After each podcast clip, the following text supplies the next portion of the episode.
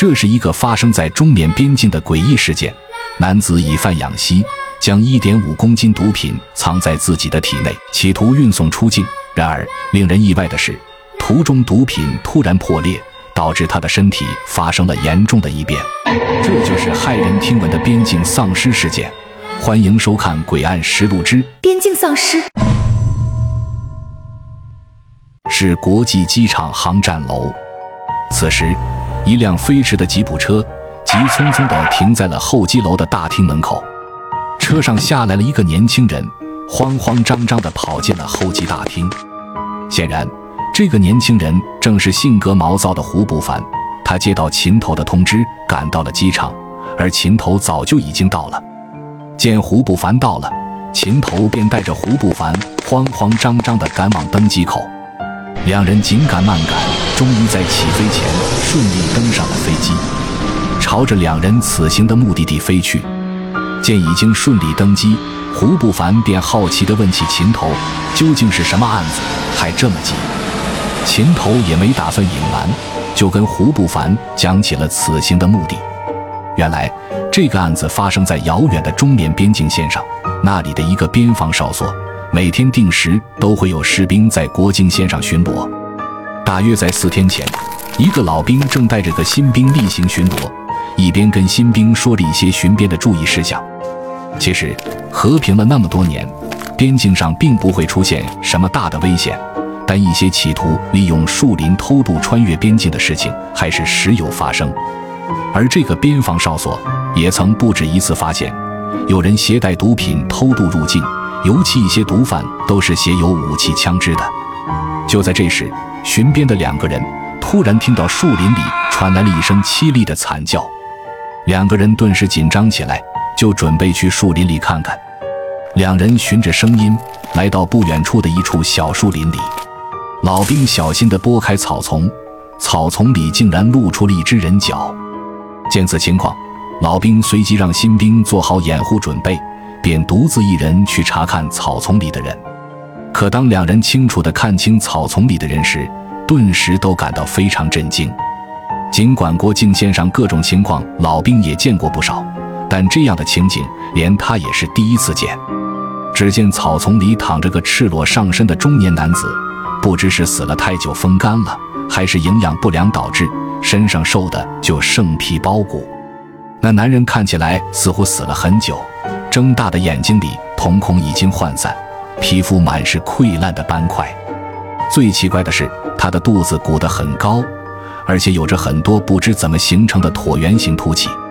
老兵明白这种情况，他们处理不了，更不知道这死的人是哪国人，就准备先返回哨所报告，让部队领导看看怎么处理。可就当两人转身准备离开时，突然身后传来一声惨叫。老兵用他的眼角余光看了一眼，这一看，顿时全身的汗毛都竖了起来。只见身后那原本已经死透的尸体，竟突然不知什么原因动了起来。那尸体双手伸直，青筋和血管都爆了出来，嘴里不断的发出凄厉的惨叫。这突然的一幕，让两个人顿时毛骨悚然，又不知道是什么情况，心想着难道是诈尸了？就在两人一时不知怎么办的时候，那尸体竟突然坐了起来，那速度根本不是人类可以做出来的。那人并不说话，翻身爬了起来，浑身上下瘦骨如柴，但给人一种很诡异的感觉。随着那尸体慢慢的站起来，一股恶臭随之扑鼻而来，浓浓的恶臭充斥着鼻腔。还没等两人从震惊中缓过来，那诈尸的尸体竟突然朝着老兵猛地扑了过去。那速度，连经过多年训练的老兵都来不及做出任何反应。那死尸猛地扑向老兵后，双手死死地缠着他，整个人扣在了老兵身上。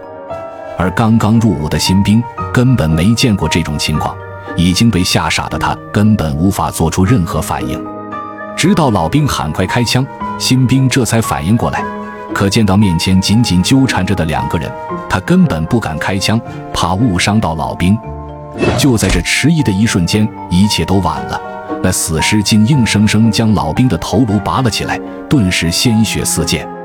一种强烈的恐惧感刺激着新兵，他朝着死尸疯狂的射击，一连串的子弹射穿了那诈尸的尸体，子弹在死尸的身体留下了几处弹洞，而那尸体只是一直不停地颤抖。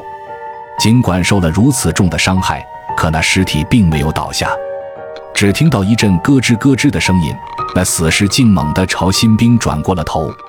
新兵在这种恐惧之下，又端起手中的枪，疯狂地扫射了起来。由于冲锋枪那强大的后坐力，再加上新兵被吓得不断后退，脚下一滑，顿时整个人坠落到了小断崖下。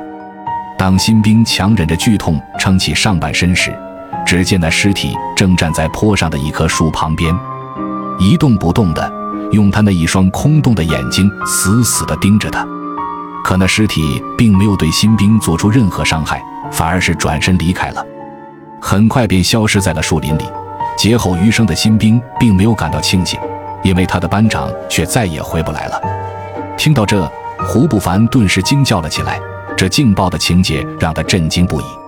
看到周围投来异样的目光，胡不凡赶紧起来道歉。很快，飞机缓缓地降落在我国南部城市的春城国际机场。一辆边防军车已经等候多时，载着两人朝热带雨林深处的国境线驶去。士兵将两人带到了离国境线不远的一处树林旁。这时，秦头两人才看到，很多士兵将这里包围了起来，似乎正在进行着围剿抓捕行动。负责行动指挥的排长。见秦头到了，便介绍起了现场情况。看起来局面已经被他们暂时控制了。排长说，那具丧尸已经被包围在不远处的树林里，可由于他根本不怕枪击，为了减少不必要的伤亡，所以请秦头过来帮忙。见一切准备就绪，秦头便决定尽快搞定这件事，便让排长将包围圈缩小。士兵们训练有素，这几天也都卯足了劲。也想为死去的战友报仇。一听到命令，马上开始了行动。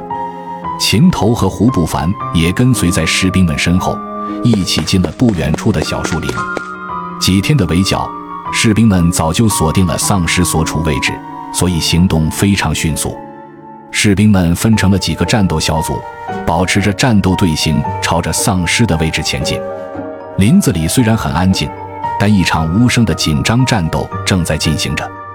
很快，其中一个小组的士兵发出了信号，已经发现了目标。几个士兵并没有盲目的接近，而是保持着战斗队形，远远地瞄准着目标。很快，秦头带着胡不凡赶到了丧尸所处位置。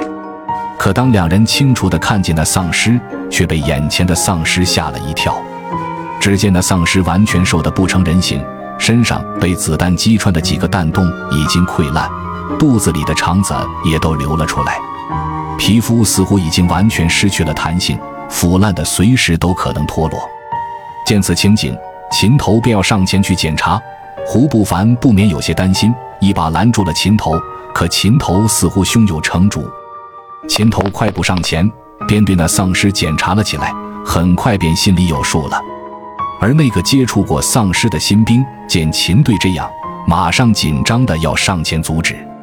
可秦头有自己的看法，他分析到，这根本就不是丧尸，而是个真正的人。当听到秦头的分析，在场的所有人顿时震惊的说不出话来。